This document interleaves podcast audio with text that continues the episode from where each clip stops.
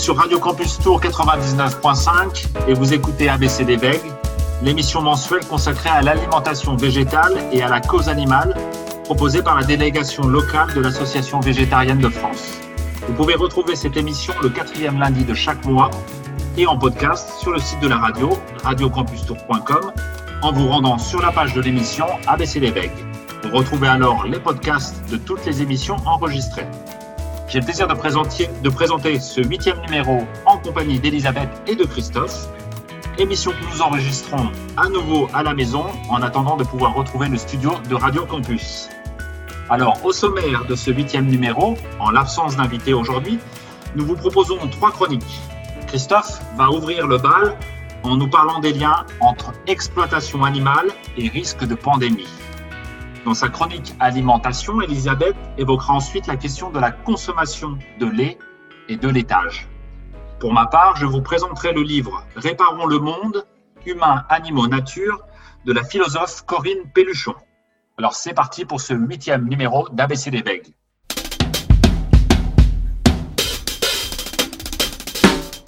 Christophe, après être venu nous parler il y a quelques mois des conséquences environnementales de l'élevage, tu viens nous parler aujourd'hui des liens entre exploitation animale et risque de pandémie.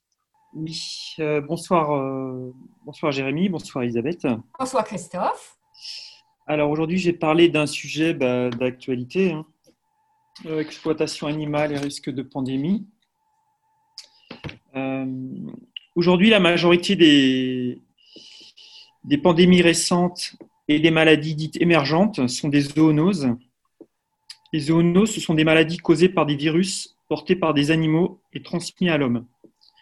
quand on parle de maladies émergentes, euh, les maladies émergentes, ce sont des, infections nouvelles causées par l'évolution ou la modification d'un agent pathogène, c'est-à-dire d'un virus ou d'une bactérie, ou alors causées par un, un parasite existant. Pour ce qui est des zoonoses, la transmission de la maladie peut se faire de manière directe, par exemple de l'animal sauvage vers l'homme ou indirect, comme par exemple de l'animal sauvage à un animal d'élevage qui va ensuite le transmettre à un homme. Il se trouve que certains types d'animaux sont des hôtes euh, plus accueillants, entre guillemets, que d'autres envers les virus. C'est le cas par exemple des rongeurs, des chauves-souris ou des moustiques. Alors si on prend un peu de recul, euh, la pandémie actuelle euh, de Covid-19, ce n'est pas un phénomène euh, vraiment isolé, au contraire. Hein. Ça s'inscrit dans une dynamique qui est à l'œuvre depuis euh, des millénaires.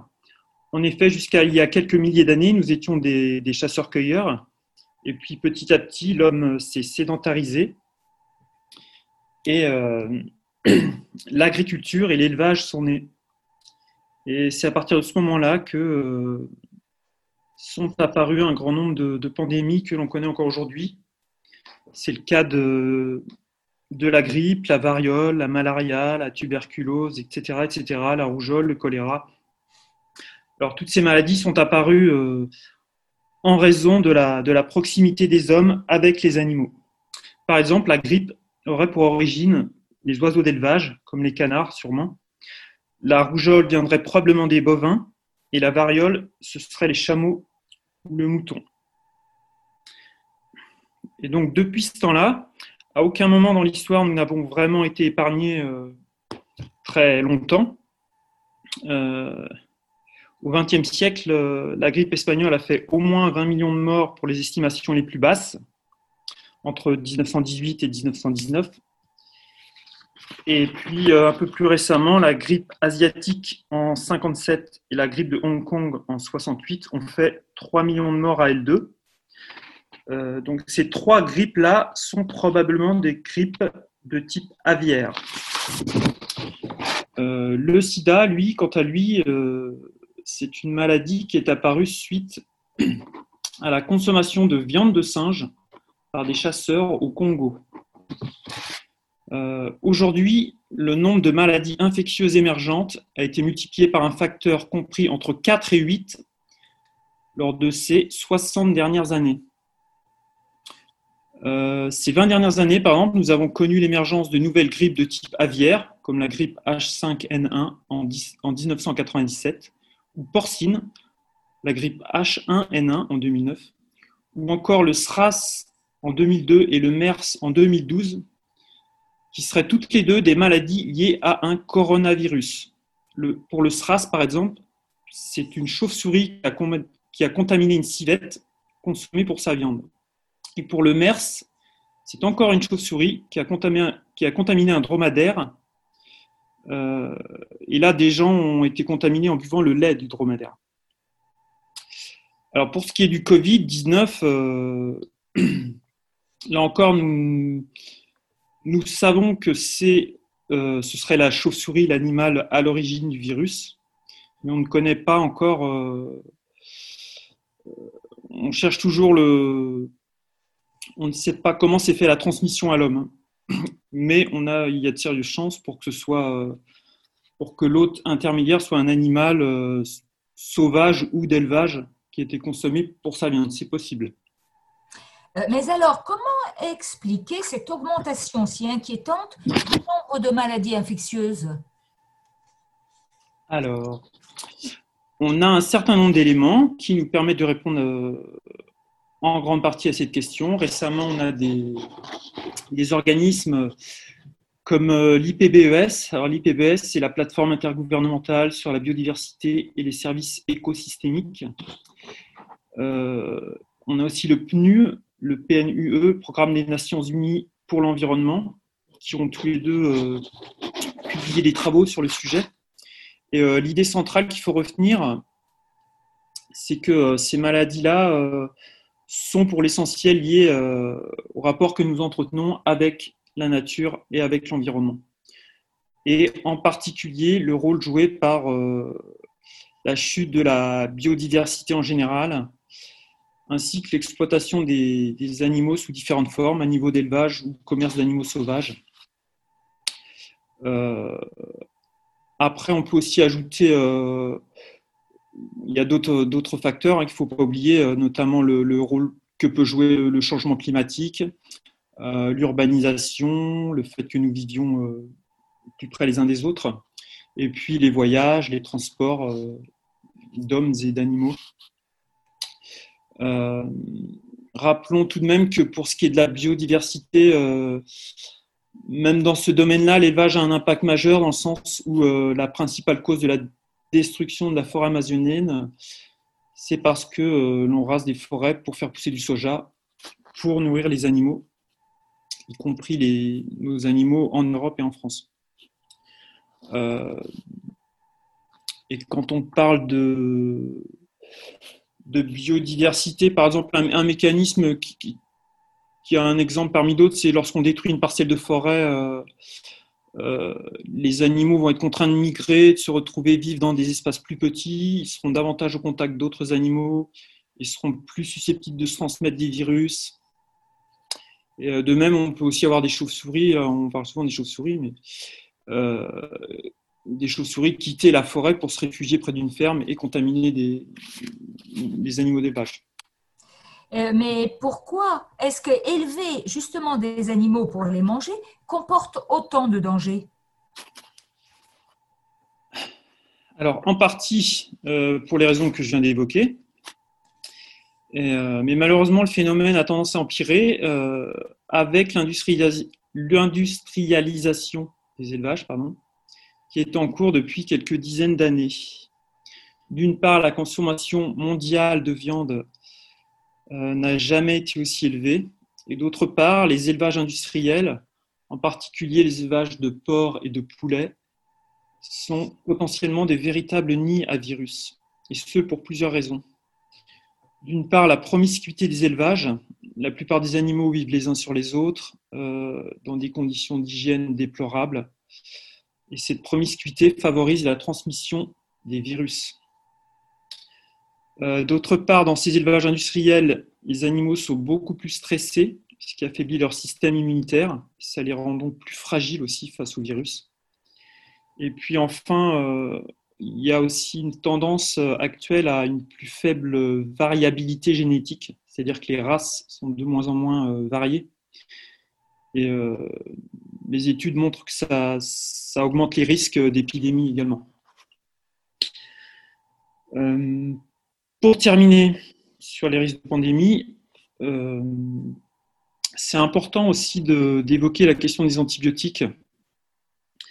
alors les antibiotiques, sont massivement utilisés, dans, les, dans les élevages industriels, soit pour prévenir, soit pour soigner une maladie, ou pire, pour faire grandir les animaux plus vite.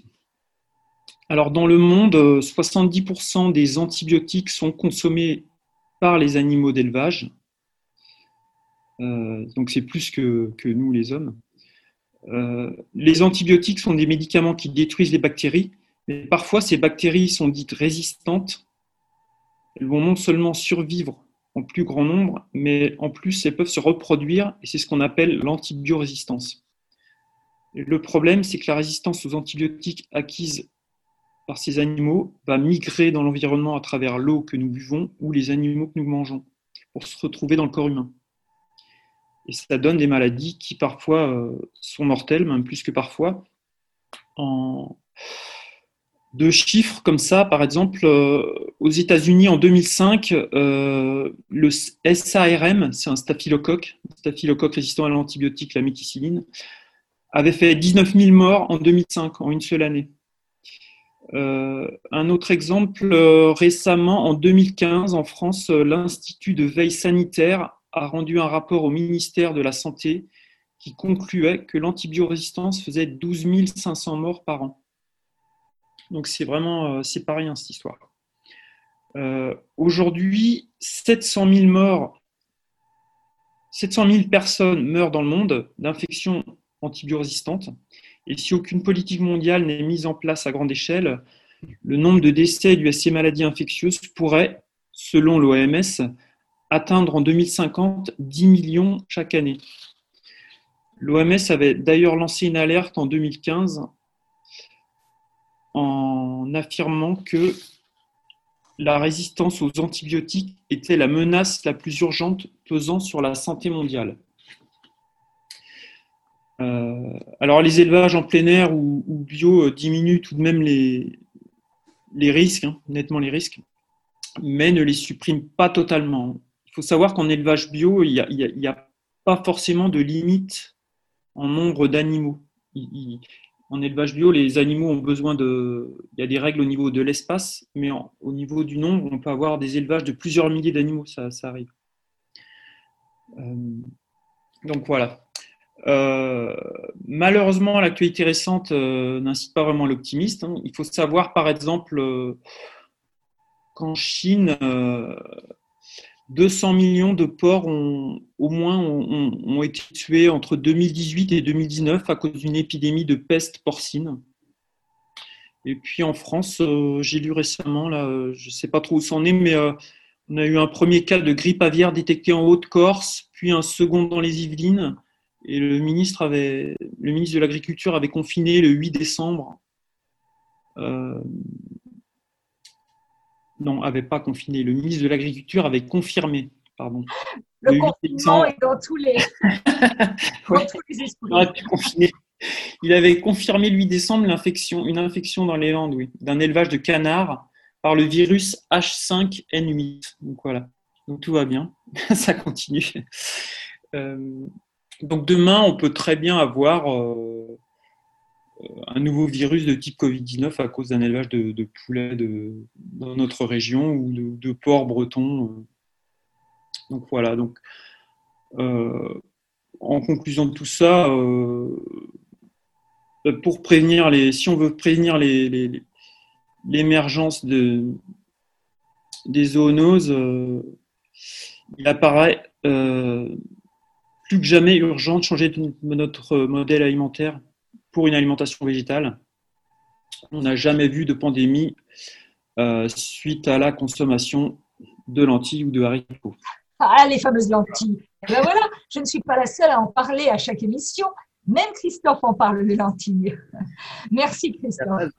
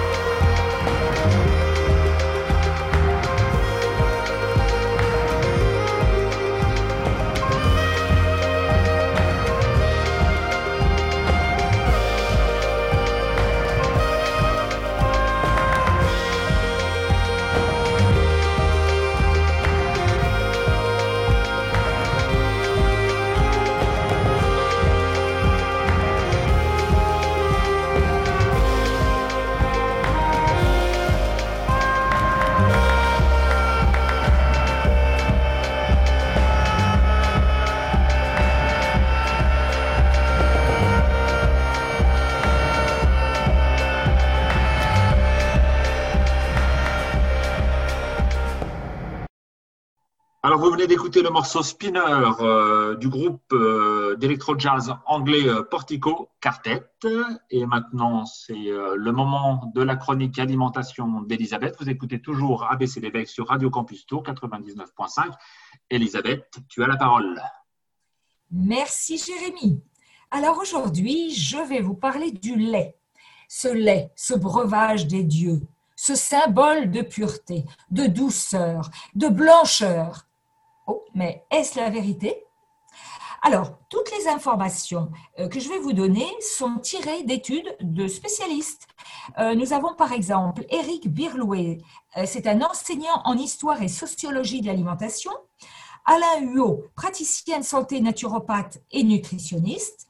Hervé Berby, ingénieur en agroalimentaire et diplômé en ethnopharmacologie.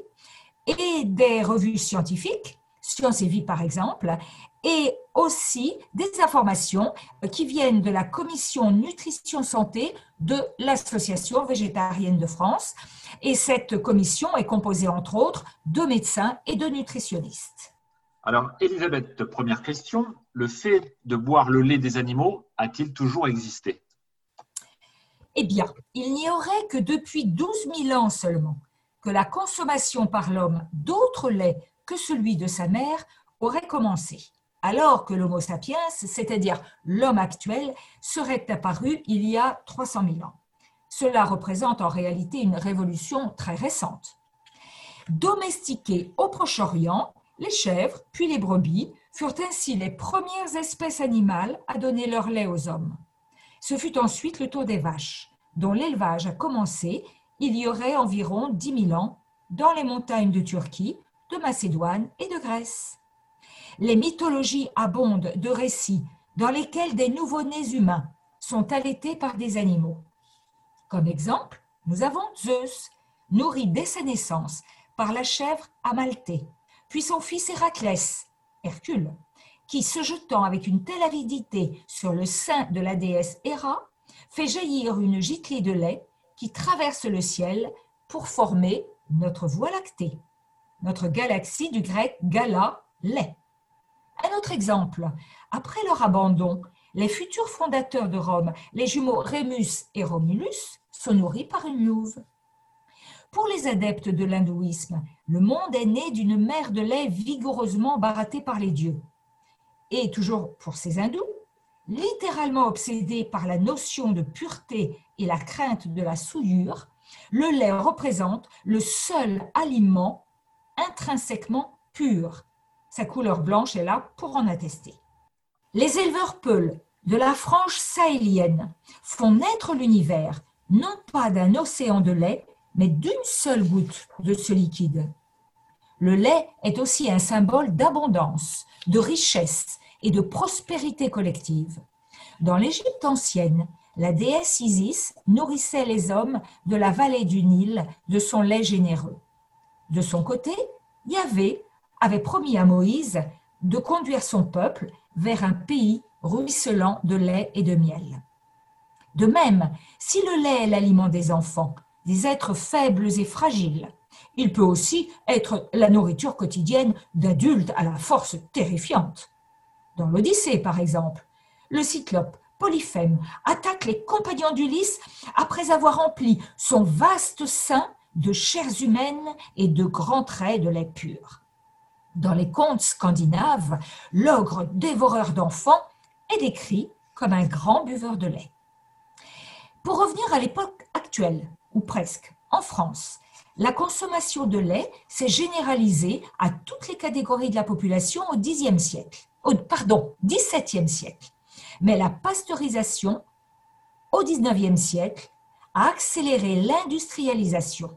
Puis après la Seconde Guerre mondiale, grâce au ramassage laitier systématique et les bacs réfrigérés dans les coopératives, cela va faciliter la conservation et le transport qui va entraîner une consommation du lait qui passe de 50 litres par an et par personne en 1900 à 100 litres en 1950.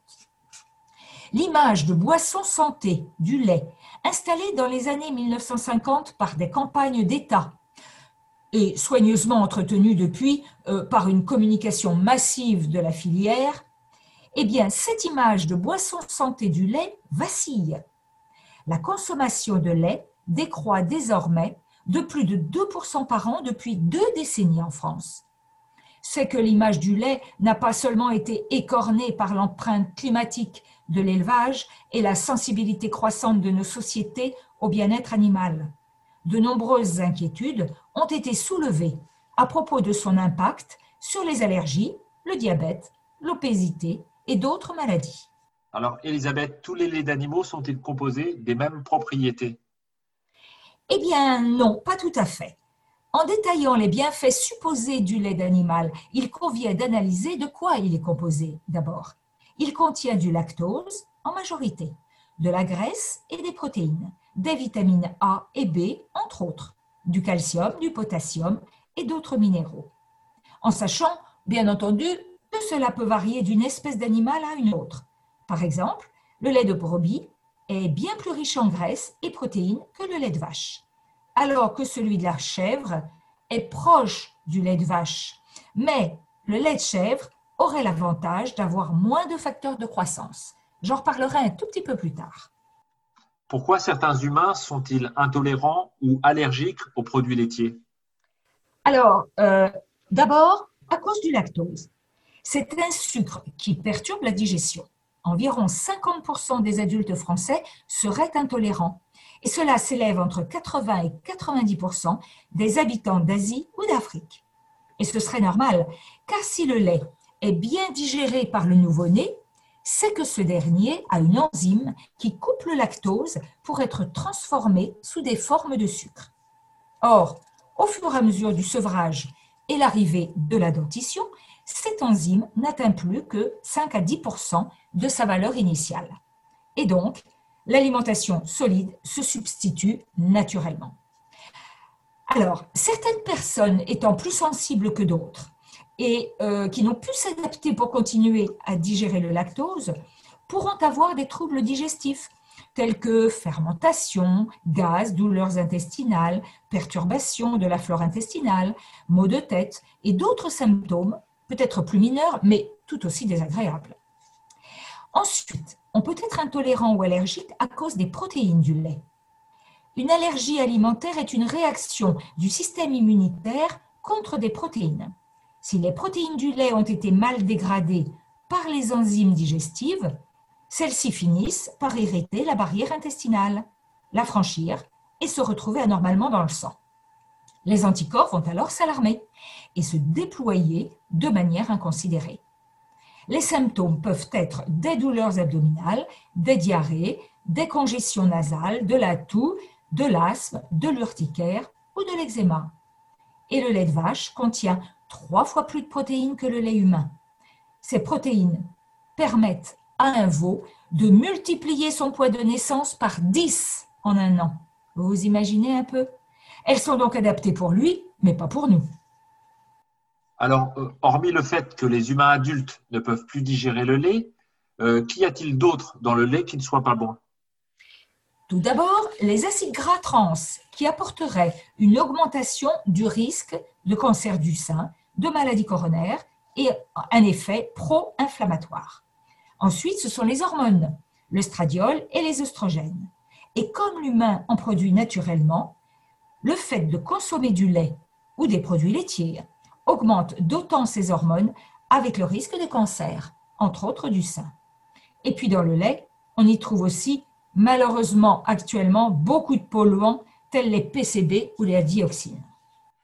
Et le calcium dans tout ça? Il nous en faut pour vivre et avoir de bons os solides. La FAO, qui est la Food and Agriculture Organization of the United Nations, a établi nos besoins en calcium. Ceux-ci s'élèvent à 500 mg pour un enfant jusqu'à 3 ans, à 1200 mg pour un jeune jusqu'à 19 ans, puis cela redescend à 900 mg par jour pour un adulte, 1000 mg pour une femme enceinte ou allaitante, et 1200 mg pour les femmes de plus de 55 ans et toutes les personnes âgées de plus de 75 ans. Ce sont les apports nutritionnels conseillés et repris dans le PNNS, Programme national nutrition santé.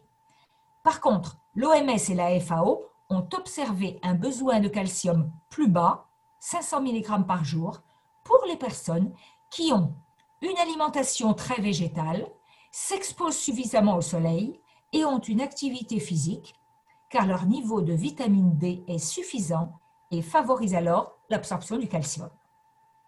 Le calcium contenu dans le lait ne serait pas le plus intéressant, car il contient de l'acide phosphorique entraînant une acidification de l'organisme. Et dans notre alimentation actuelle, les aliments acides sont beaucoup plus importants que les aliments alcalinisants. Car les protéines animales, les céréales raffinées, les sucres ajoutés, le sel, apportent également une acidification de l'organisme. Et le corps n'a plus d'alternative pour compenser ces pertes acides que de puiser dans ses réserves de calcium contenues dans les os. De plus, les protéines du lait augmentent les fuites de calcium, de calcium osseux. Une autre piste avancée par des chercheurs d'Harvard serait que la forte concentration de calcium des laitages bloquerait l'absorption de la vitamine D. Or, cette, cette vitamine protège des risques cancéreux. Alors Elisabeth, on vient de voir pourquoi euh, cela peut être mauvais pour l'homme, mais en ce qui concerne l'animal, le climat, l'environnement Alors, d'abord, euh, parlons de l'animal. Là, nous n'avons parlé que du produit lui-même, le lait. Mais le lait, ça vient d'où? Eh oui, de la vache ou de la chèvre ou de la brebis ou dans d'autres pays d'un autre animal. Et pour que la vache, la chèvre ou la brebis ait du lait, il faut qu'elle donne naissance à un veau. C'est comme nous.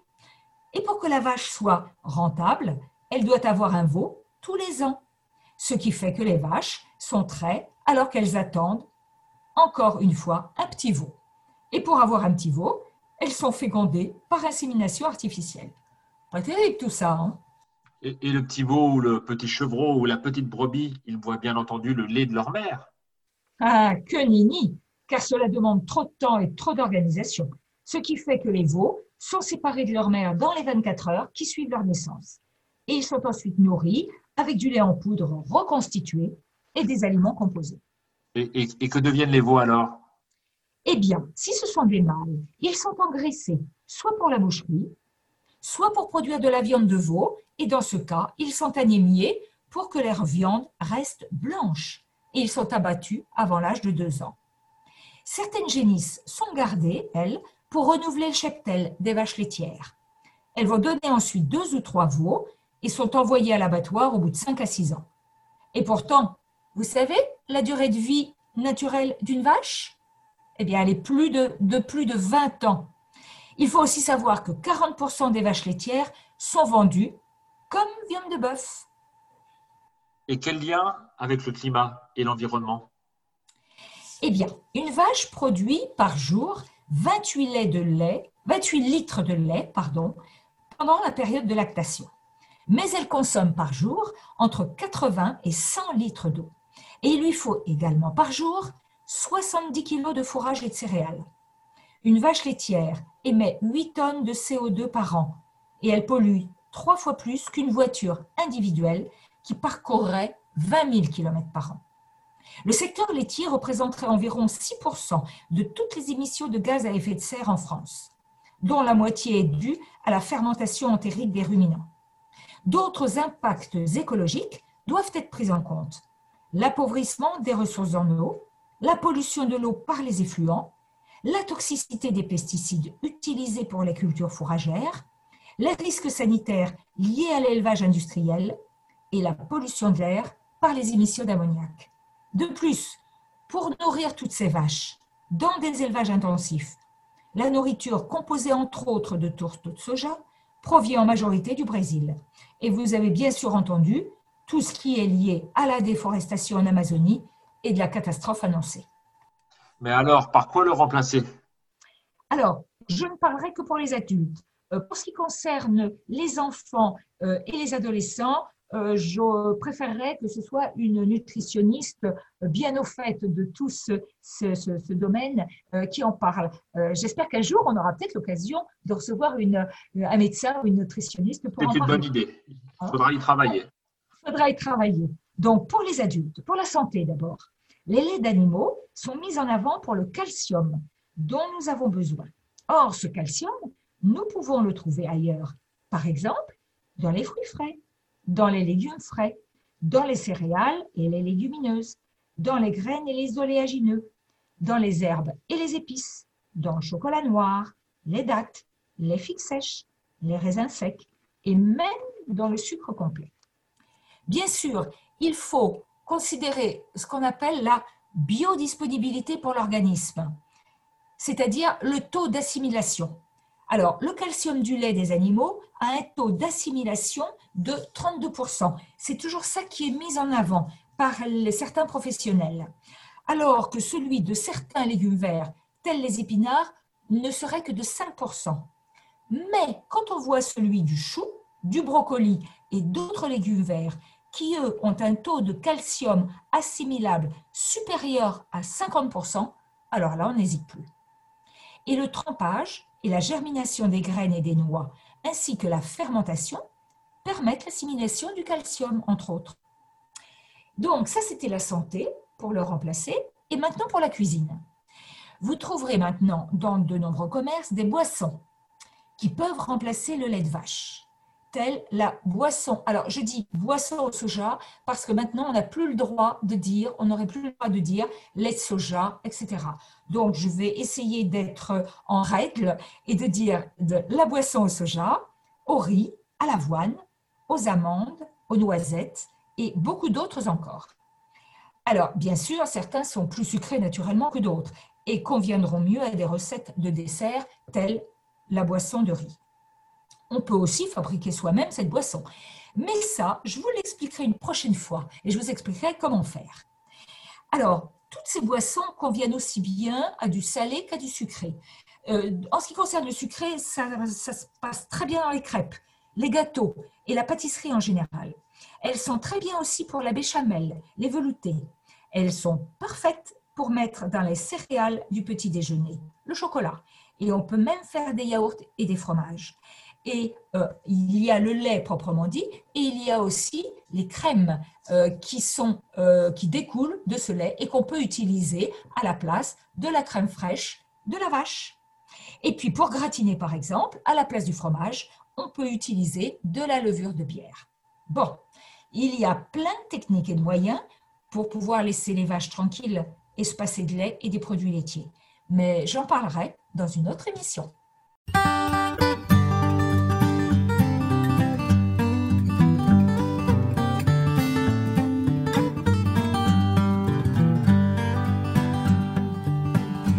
Waiting at the gate. I'm waiting at the gate, looking for my ride. Looking for my ride. Soon to take me, Soon to take me to my home on high. home on high. Angel bands are coming, Angel bands coming from the other side. From the other side. I don't wanna be late. I don't wanna be late. I'm waiting at the gate. I can hear the thunder, the time's at hand. Joy bells are ringing in the promised land. Jesus is coming, soul to take. Yes, my Lord sees me. Yes, my Lord sees me waiting at the gate.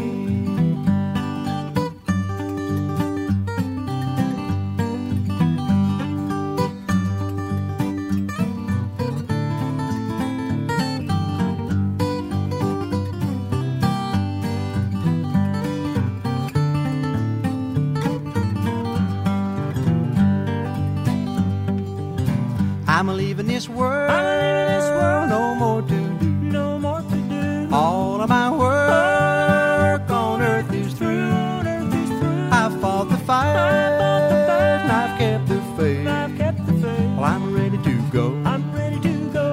waiting at the gate. I can hear the thunder, the time's at hand. Joy bells are ringing in the promised land.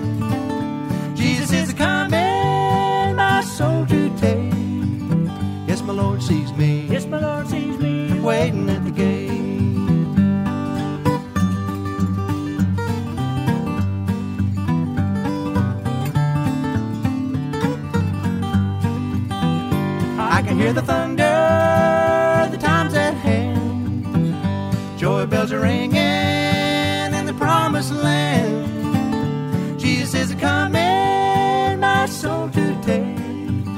Yes, my Lord sees me. Yes, my Lord sees me waiting at the gate. Yes, my Lord sees me. Yes, my Lord sees me waiting at the gate.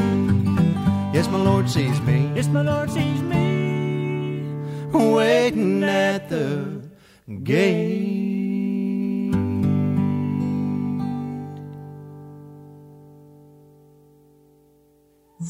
venez d'entendre euh, Ricky Skaggs dans Waiting at the Gate. Vous écoutez toujours ABCD Veille, Radio Campus Tour sur 99.5. Et maintenant, cela va être au tour de Jérémy pour sa chronique livre. À toi, Merci Jérémy. Elisabeth, merci. Alors dans cette chronique euh, livre du jour, je vais vous parler de la philosophe Corinne Pelluchon et de son ouvrage Réparons le monde, humains, animaux, nature, paru l'année dernière aux éditions Payot et Rivage. Qui est Corinne Pelluchon, vous vous demandez? Eh bien, eh bien, elle est professeure de philosophie politique et d'éthique appliquée au sein du département de philosophie de l'université Gustave Eiffel, une université qui possède plusieurs campus, hein, près de Paris, mais aussi du côté de Nantes, Lyon ou encore Marseille. Depuis une quinzaine d'années, elle a publié une bonne dizaine d'ouvrages. Elle est traduite et reconnue à l'étranger. Elle a reçu l'année dernière le prix Gunther Anders de la pensée critique, décerné en Allemagne pour l'ensemble de ses travaux. Alors, le prix Gunther Anders, c'est un prix qui récompense les travaux d'auteurs traitant des conditions de vie dans notre monde contemporain. Et dans ses ouvrages, Corinne Pelluchon questionne les grands défis de notre époque, des implications des biotechnologies à la question de la finitude de notre planète, en passant par notre relation aux autres vivants que sont les animaux. C'est avec Florence Burga, une autre philosophe dont on avait déjà parlé dans ABC l'éveil, une des grandes penseuses françaises issues du milieu universitaire de la cause animale. Elle a d'ailleurs publié en 2017 un livre intitulé Manifeste animaliste, politiser la cause animale, dans lequel elle montre en quoi la cause animale est un enjeu politique majeur pour nos sociétés actuelles et comment amener ces dernières à opérer une transition vers une prise en compte commune des intérêts des animaux humains et non humains. Son nouvel ouvrage, donc Réparons le monde, rassemble des textes disparates issus de conférences qu'elle a données ou d'articles, publiés dans différentes revues de qualité comme la revue Cité ou encore la revue Esprit, mais qui suivent, selon l'autrice, un fil directeur autour de l'idée de réparation du monde. Une bien belle idée que celle de réparation du monde, idée porteuse de sens et d'espoir dans notre contexte de crise généralisée. Un crise actuelle et crise à venir, avec la crise sanitaire, la crise climatique, la crise sociale, la crise politique. À ces crises doit répondre une transition écologique dans toutes les dimensions qu'elle implique. Alors Corinne Pelluchon dit qu'il s'agit de repenser notre rapport à la Terre que nous habitons, à repenser notre rapport à ceux avec qui nous partageons cette Terre, les autres humains, mais aussi les animaux. Il s'agit aussi d'aborder une transition économique, sociale et politique pour sortir de ce qu'elle appelle l'âge de la désolation et pour entrer dans l'âge du vivant. Alors historiquement, elle nous explique que les sociétés humaines sont passées par différents grands systèmes idéologiques. L'âge théologique d'abord, celui des sociétés antiques et traditionnelles, où l'être humain gagne son salut, la vie éternelle, par ses actes et sa foi. Vient ensuite, après donc l'âge théologique, l'âge des philosophies de l'histoire, où des philosophies ont pensé le sens et l'orientation de l'histoire de l'humanité. Ce fut l'âge des utopies politiques, mais aussi celui des idéaux de liberté et de justice. On peut penser par exemple aux différentes révolutions historiques, hein, de la révolution américaine à la révolution française en passant par la révolution russe. Cet âge euh, des philosophies de l'histoire partage avec l'âge théologique l'idée d'une transcendance des vies humaines, quelque chose, un ordre ou une communauté dépasse nos vies. L'âge de la désolation, c'est l'âge, alors selon Corinne Péduchon, l'âge de la désolation, c'est l'âge du capitalisme et celui de l'individualisme où l'individu ne se perçoit plus que comme force de production et force de consommation. Âge où le monde repose sur un ordre économiste qui met le profit au centre de tout et contribue à la marchandisation de toute chose. Âge de la désolation, car l'être humain se retrouve sans transcendance, guetté en permanence par la perte de sens.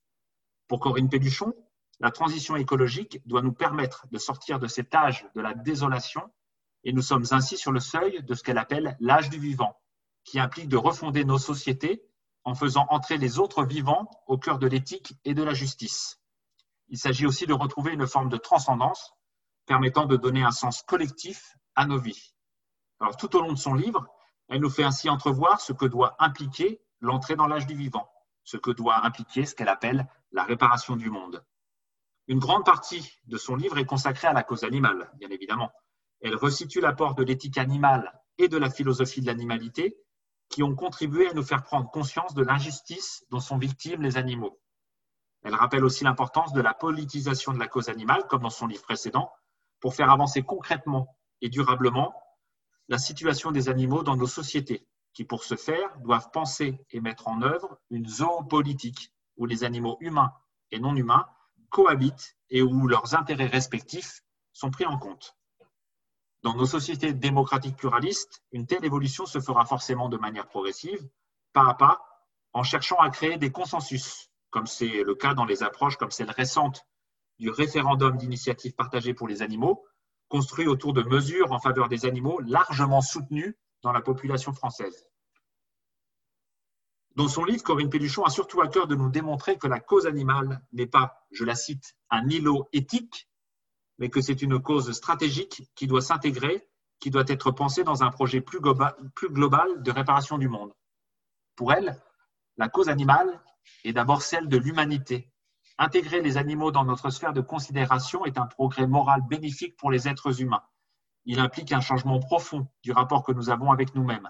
Il implique de sortir d'une logique de domination en réhabilitant la prise en compte de la vulnérabilité et de l'ouverture à l'altérité, à la différence, qui ne peut que rejaillir de manière positive sur nos rapports avec les autres humains.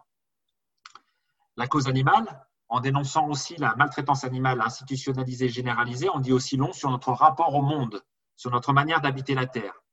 Corinne Pédichon pense à ce titre que la cause animale et l'écologie peuvent et doivent converger pour dénoncer la logique destructrice de notre système actuel et pour contribuer à la transition vers un développement écologique plus soutenable et plus juste pour les habitants de la Terre. Alors, historiquement, elle nous montre en quoi l'écologie et la cause animale divergent. Hein. L'éthique animale et l'éthique environnementale se sont développées vers la même période, hein, dans les années 70, et elles remettaient toutes les deux en cause l'anthropocentrisme, c'est-à-dire le fait de faire de l'être humain le centre de toute chose. Mais l'écologie et l'éthique animale diffèrent sur le rapport aux animaux. Alors l'écologie s'intéresse aux animaux, mais surtout en tant qu'espèce ou de population à protéger. Elle s'intéresse à la biodiversité et au milieu naturel à protéger. Elle est plutôt en fait dans une vision holiste, une vision globale, c'est-à-dire qu'elle va s'intéresser par exemple à la préservation d'une espèce donnée, mais ne remet pas forcément en cause en soi le fait que des animaux puissent être tués dans certaines conditions. Au contraire, les animalistes s'intéressent aux animaux considérés dans leur individualité, pas en tant qu'espèce, avec l'idée forte que chaque animal individué a une valeur qui lui est intrinsèque et que chaque animal a un intérêt à vivre qui doit être défendu. Alors sans effacer cette différence très importante entre écologie et, éthique animale, Corinne Péluchon pense toutefois que les deux mouvements ont intérêt à s'unir autour de la remise en cause du modèle économique actuel, autour d'une remise en cause des modes de production et de consommation qui y sont associés, et enfin autour d'une réflexion sur une habitation plus sage de la Terre en prenant en compte l'ensemble du vivant. Un autre apport intéressant de son livre est la réflexion qu'elle mène autour de ce qui peut conduire les individus que nous sommes, les citoyens, à adopter un comportement écologiquement responsable et à soutenir la transition écologique de nos sociétés. Et cela au-delà des normes et des interdictions qui peuvent ou pourraient être promues. Pour elle, la transformation de notre rapport à la nature, aux générations futures et aux autres espèces qui doit sous-tendre la transition écologique passe par une transformation du rapport à soi, par une transformation de soi. Et cette transformation de soi implique, selon elle, une éducation morale relevant d'une éthique des vertus et d'une éthique de la considération. La considération implique l'humilité, qui est la clé d'un rapport sain à soi et aux autres. Elle implique aussi la reconnaissance de notre corporéité, de notre vulnérabilité et de notre finitude, qui sous-tendent la conscience de notre appartenance à un monde commun et des liens qui nous unissent aux autres êtres vivants. La considération implique aussi une expérience de la transcendance, l'idée de l'appartenance à quelque chose qui nous dépasse, en l'occurrence l'appartenance à un monde commun dont on doit prendre soin pour nous, pour les autres êtres vivants et pour les générations futures. Prendre soin de soi et des autres pour réparer le monde. Corinne Pélichon termine son livre par une réflexion sur notre rapport à la vieillesse, qui a tout à gagner d'une refondation de notre rapport à soi et aux autres, permettant de sortir d'une société fondée sur la performance et la domination qui sous-tend une vision négative de la vieillesse et de la mort. Pour conclure, bah, je vous recommande fortement la lecture de cet ouvrage, alors dont la lecture peut être à certains passages un peu ardue, mais dont on sort grandi. Le livre, je le rappelle, c'est Réparons le monde humain, animaux, nature de Corinne Péduchon, édité chez Payot Rivage. Alors, on se quitte pour une euh, dernière pause musicale. On va écouter le morceau Curse of a Contemporary du groupe anglais Lump.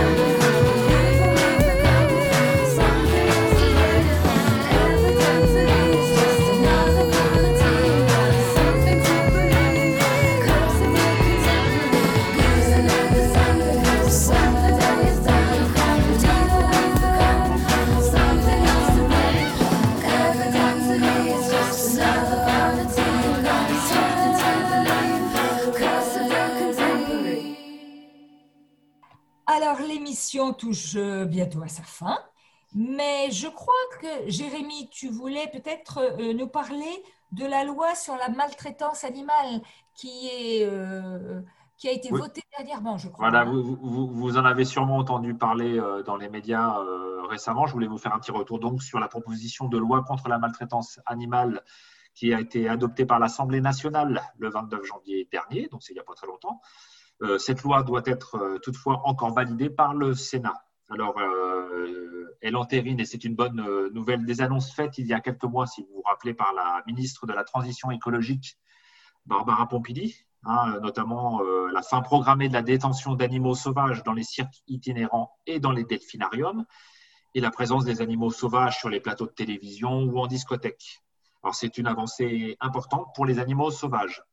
Alors, les associations pointent toutefois le fait que le, texte ne va pas assez loin, car euh, la détention des animaux sauvages ne concerne pour le moment que les cirques itinérants et pas forcément les dresseurs qui se sédentariseraient. Alors, la loi prévoit aussi la fermeture à l'horizon 2023 de tous les élevages dédiés à la production de fourrure, comme les élevages de visons. Alors, il y a certaines associations comme L214 qui disent que 2023, c'est encore loin. Et ils n'ont pas tout à fait tort. hein.